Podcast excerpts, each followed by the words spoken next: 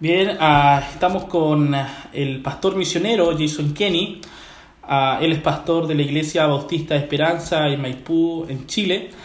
Ah, y hoy día eh, nos va a hablar un, un, poco acerca de la importancia de misiones en la iglesia local. Vamos a hablar sobre cuán importante es apoyar misiones, por qué misiones y cómo ayudar a la iglesia a tener conocimiento en la ofrenda misionera y apoyar a los misioneros de una perspectiva bíblica. Entonces, Pastor Jason, ah, ¿nos puede contar un poco eh, cuán importante es las misiones en la iglesia local?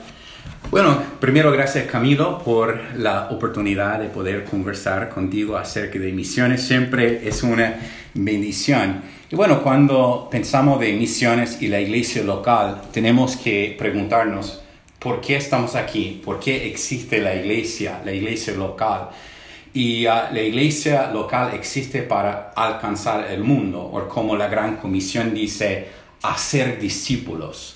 Entonces, ese se trata de reproducirse. Entonces, si una iglesia llega a ser solamente como un grupito de personas y nunca está avanzando, nunca está alcanzando más gente, entonces la iglesia está dejando de cumplir su función como iglesia. Entonces, la única manera en que una iglesia bíblica puede ser una iglesia bíblica es involucrarse en la obra misionera. Eh, Pastor Jason, cuando nosotros pensamos en una iglesia que no está apoyando misiones, cuando hay iglesias que quizás eh, se están abriendo recién y están ah, recién ah, trayendo sus primeros miembros, eh, ¿cuál sería el paso para aquellas iglesias que piensan que no tienen el dinero suficiente para apoyar misiones, que recién están uh, cubriendo con los gastos de un arriendo, con gastos quizás de escuela dominical, eh, con un sueldo a pastor. ¿Cómo, ¿Cómo, una iglesia que empieza así puede empezar a involucrarse a misiones? ¿Cuándo es el tiempo o de qué manera ellos lo pueden hacer? Ok, bueno, yo creo que como creyente, cada creyente debe estar dando. El creyente debe ser una persona generosa, dando de sus diezmos, ofrendas, y cada creyente debe dar más allá de sus diezmos a misiones. Entonces, una iglesia nueva quizás no va a tener el presupuesto para apoyar muchos misioneros, pero una iglesia recién empezada puede comenzar con por lo menos una familia. ¿Por qué? Porque el mismo pastor ya está dando. Entonces, por ejemplo, si empezamos una nueva iglesia y no hay miembros que están dando, quizás hay, hay unas personas asistiendo a la iglesia dando monedas, lo que sea. Pero por lo menos yo como el pastor, yo voy a estar dando una ofrenda, diezmo, lo que sea. Y más encima voy a dar una ofrenda a misiones. Si esa ofrenda quizá no es mucho, pero es algo. Porque si una iglesia pasa dos años sin apoyar misiones y después llega el pastor diciendo, ahora después de dos años vamos a empezar a apoyar un misionero. Entonces, porque eso es lo que la Biblia dice que debemos hacer, pero ¿qué han pasado por los últimos dos años? Entonces, el dar a misiones siempre debe comenzar con el pastor. Entonces, si el pastor es el único que está dando, digamos, en, Chile, dos mil pesos, por ejemplo, dos mil pesos mensual, ya no es mucho pero es algo. Y, más importante de dar, el pastor ya está dando un buen ejemplo a la iglesia porque ya está apoyando. Entonces, ese dos mil pesos, por, por, ejemplo, puede guardar sobre tres, cinco meses y después enviar esta cantidad de un misionero. Pero yo creo que eh, eh, es mejor empezar temprano que tarde. Igual de, de cualquier cosa, de ganar almas, de discipular Ah, entonces, si una iglesia comienza no va a esperarse meses para discipular a alguien, ¿cierto? Va a comenzar al principio. Entonces, yo creo que de esa manera una iglesia debe comenzar. Comienza con el pastor y después, ah, cuando llegan miembros, ellos van a ver el ejemplo del pastor. Entonces, pastor, eh, lo que, eh, lo que podemos ah, aprender es que no importa cuánto tiempo tenga la iglesia, la iglesia siempre puede dar a misiones. Entonces, ¿de qué forma, eh, aparte, el pastor puede ser un pionero en cuanto a misiones? Bueno, yo creo que ah, compartiendo como las cartas de los misioneros, invitando a los misioneros, y hoy día lo que pasa, podemos invitar misioneros a la iglesia sin tener su presencia actual. Podemos invitar a un misionero por medio de Skype o de FaceTime o de otra manera. Pero es una forma de afectar a los hermanos, de, de ver la necesidad. Entonces yo creo que si hablamos de misiones como algo, no sé, digamos, abstracto, como es algo de la imaginación, entonces los hermanos nunca van a captar la misión. Pero si ellos pueden conocer misioneros, ver los campos y todo, eso va como a comenzar un fuego en su corazón.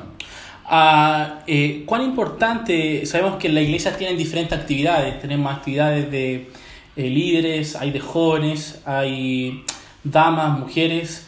Ah, pero, ¿qué, ¿cuál es lo, lo, principal en misiones? ¿Cómo, y ¿Cómo nosotros podemos involucrar las actividades misioneras en cuanto a la administración de la iglesia, a las actividades de, las iglesias? cuán importante es misiones y cómo nosotros podemos hacer que la gente pueda ah, ver misiones como lo más importante? Ya, es una buena pregunta porque igual eh, esa es una lucha mía. Porque si no tenemos cuidado, podemos llegar a tener una iglesia egoísta. ¿Y qué quiero decir con eso?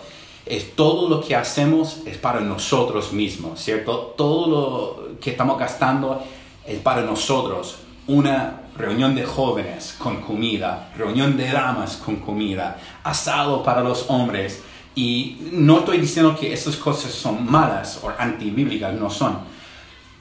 Pero si nosotros revisamos el presupuesto de la iglesia y todo lo que estamos gastando es por las cosas que están sucediendo dentro de las paredes de la iglesia, estamos perdiendo digamos, el, privilegio de apoyar misiones. Y ah, entonces, ¿cómo animar la iglesia? Yo creo que busca proyectos, por ejemplo. Ah, ¿Cómo explicarlo? A veces pensamos de vamos a apoyar misioneros y solamente pensamos en una cantidad, cinco familias, 25 mil pesos. Pero sería bueno involucrarse como iglesia en ayudar con un proyecto. Por ejemplo, si hay un misionero que tiene necesidad, está comprando terreno, o quizás necesita materiales, o quizás está comprando sillas, son proyectos que podemos presentar a la iglesia y esa hace que la obra misionera sea más personal con nosotros. Esa es una manera. Y es hablando de misiones de extranjería, pero hablamos de misiones, uh, no sé la palabra, doméstico, podemos decir, o del país. Local. Local, local es la palabra. Entonces yo creo que uh, hay que comenzar con evangelismo en, en, la misma iglesia. Entonces no tiene sentido tratar de ganar el mundo si no queremos ganar el barrio. Y, y eso. Eh, sí, pastor. Uh, ahora nosotros cuando cuando ya tenemos los recursos para apoyar misioneros, ¿cuál es el proceso que usted lleva a cabo para poder apoyar a un misionero? ¿Cuáles las características que debe tener este misionero? Por ejemplo, no sé si usted apoyaría a alguien que está ayudando a otra iglesia en la escuela dominical. Eh, ¿Cuál es el, el, perfil que nosotros podemos ver en cuanto a la Biblia? A, a que cómo animar a la iglesia a apoyar a un misionero efectivamente, qué características debe tener ese misionero. Ok, bueno, yo voy a hablar de, de, de mi, mis opiniones personales, pero creo que mis opiniones están basadas en la Biblia. Y yo creo que lo más importante es la fundación de iglesias, porque la iglesia local es el vínculo que Dios eligió para cumplir sus propósitos en el mundo. Yo quiero saber si es el misionero tiene un plan de fundar una iglesia. Ahora, si él está trabajando por un tiempo con otro misionero, yo no tengo ningún problema con eso. Si él quiere formar parte de un equipo pastoral para fundar una iglesia, estoy bien con esa idea. Pero después de todo, ah, el factor principal es fundar una iglesia y cómo quiere fundar esa iglesia. Y uh, entonces, personalmente, yo creo que ah, un, misionero debe tener un plan, debe, debe tener claridad acerca de eso. ¿Qué quiere hacer? ¿Dónde quiere hacerlo? ¿Y qué plan en cuanto de fundar una iglesia? Ah, cuando ah, usted habla sobre misiones, pastor, ah, ¿cuál es su enfoque en cuanto al ministerio de misiones de aquí a corto y a largo plazo? ¿Cuál es su deseo en cuanto a misiones? ¿En cuanto misioneros? ¿En cuanto a apoyar a las misiones? Eh, ¿Cuántos misioneros más quiere añadir? Ah, ¿Y cómo refleja usted y su visión en cuanto al ministerio de, de misiones? Bueno, ¿cuántos misioneros quiere, quiero apoyar? La verdad, me gustaría apoyar todo lo que pasan por la iglesia, pero igual sería imposible. Y, y bueno, yo creo que eh, eso depende de, de los hermanos que tenemos, la generosidad. Entonces, como pastor, siempre tengo que compartir con los hermanos la importancia de misiones, ah, la importancia de dar a misiones. Y bueno, todos los creyentes dicen misión es importante, pero es diferente cuando uno tiene la disposición de dar más allá de sus diezmos para dar a, misiones. Entonces, mi deseo es, no puedo decir cu- cuántos misioneros quiero apoyar, porque la verdad, todos que podemos, y ah, solamente depende de, de la generosidad de, de nosotros como iglesia.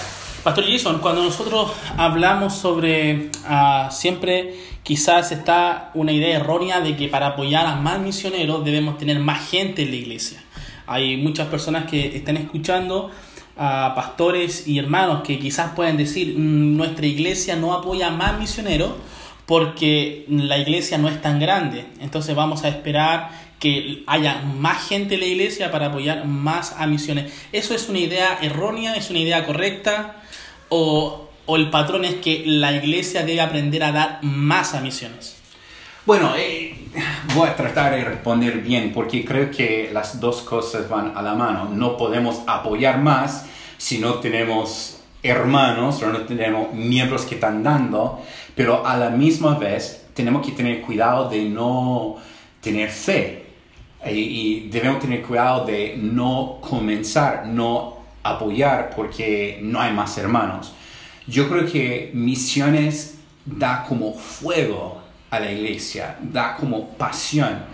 Y a veces como pastores nosotros queremos que los miembros tengan fe para dar misiones, pero a veces nosotros no queremos expresar esta misma fe en decir a la iglesia, yo sé que no tenemos todo el dinero ahora, yo sé que ah, a veces no llega el compromiso a misiones, pero hermanos, por fe vamos a apoyar un misionero más y ese depende de la generosidad de nosotros como, como cuerpo de creyentes. Entonces yo creo que hay un balance en eso. Entonces, y sí hay que tener más miembros para poder apoyar más, pero no deben esperar hasta que lleguen. No sé si me entiendes. Claro. Entonces, es decir, hablar de misiones para motivar a la congregación y la congregación va a ser motivada por misiones. Si no, de nuevo, podemos llegar a tener una iglesia egoísta, una iglesia que existe por sí mismo. Todo lo que llega es para nosotros. Pero no, hay que pensar en el mundo. Ahora, eh, enfocándonos más que en, en la iglesia eh, como cuerpo, ah, le quiero hablar como persona, como cada creyente. Hay creyente que quizás dice, eh, yo hermano estoy dando mi diezmo al, al Señor, ah, pero no está dando a misiones. ¿Cómo aquel hermano puede empezar a tener un corazón dadivoso ah, cuando ya está cumpliendo con su diezmo? ¿Cómo nosotros en la Biblia vemos que hermanos están dando incluso más allá de su diezmo, más allá de una ofrenda mensual. ¿Qué, ¿Qué pasa con aquel hermano que lucha con eso, lucha con dar más a la obra misionera y que solamente se conforma con su diezmo? ¿Hay algún patrón en la Biblia que nosotros vemos de dar un poco más allá? Bueno, a, través de la Biblia habla de la generosidad. Entonces, no creyente puede ser como Cristo si no es una persona generosa que está dando. Y Pablo hablaba a las iglesias que le estaba dando. No es porque Pablo buscaba una dádiva, sino que, que está buscando fruto a nuestra cuenta, ¿cierto? Entonces, cuando nosotros leemos cartas que escriben los misioneros, y, y, un misionero, digamos, a Ecuador, ¿ok? Y ese hermano dice en su carta, ese mes tal persona recibió a Cristo como Salvador y empezamos discipulado con tal matrimonio. Yo puedo leer eso y decir, mira, fruto a mi cuenta. ¿Por qué? Porque yo di una ofrenda. Hermanos, ¿hay fruto a su cuenta? ¿Está dando a misiones? Yo puedo leer esta carta y puedo regocijarme porque yo sé que personalmente yo di algo a misiones y quiero que los mismos hermanos tengan ese mismo gozo. Entonces es una forma de animar, decir, mira, podemos, eh, eh, eh, Camilo, sabemos que cada familia en la iglesia tiene celulares, cada familia tiene plasma, cada familia tiene cables, ¿cierto? Si tenemos toda esa cosa, podemos dar misiones. Y recuerda, Dios quiere que nosotros demos según lo que nos ha prosperado, ¿cierto? Entonces, no importa si uno puede dar mil pesos mensual o cien mil pesos mensual, es según lo que Dios nos ha prosperado. Y sin duda, si tenemos celulares, si tenemos cables, si tenemos televisiones o lo que sea, Dios nos ha prosperado. El problema es, es a veces no sabemos cómo administrar bien nuestro dinero estamos pensando en pagar Cencosur o CMR o cualquier tarjeta de crédito que no queda nada a misiones. Pero recuerda, la ofrenda a Dios es de la que la premicias de la palabra, ¿ok? No es lo que sobra, es los primeros frutos de nuestra ofrenda. Entonces usted animaría a, por ejemplo, si hay una familia que en tal año dio tal cantidad de dinero a la, a, misiones, ¿usted le animaría a que ellos puedan ver sus cuentas y pudieran dar un poco más de lo que dieron? ¿O es suficiente lo que ellos han dado mensualmente durante ese año, por ejemplo? ¿Usted animaría como a evaluar su, economía y dar un, paso de fe?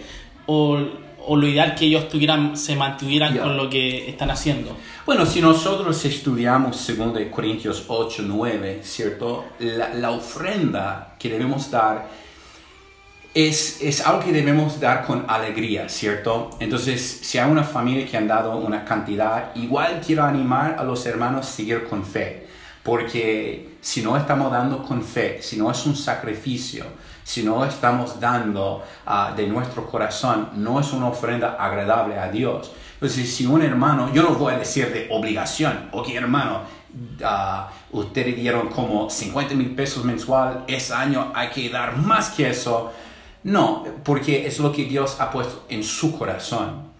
Entonces, la ofrenda debe ser algo que estamos dando de alegría. Ahora, si ese hermano capta la idea de dar es un privilegio, es lo que dice Pablo acerca del dar, es un privilegio más que una obligación, ese, ese familia, ese matrimonio va a dar más, ¿cierto? Entonces, yo creo que como debemos enseñar a la congregación la importancia de dar a misiones pero si nosotros decimos constantemente hay que dar sus hijos desobedientes, lo que pasa, podemos quitar el gozo del dar. Entonces, cuando la Biblia habla de dar, habla de un dador alegre, ¿cierto?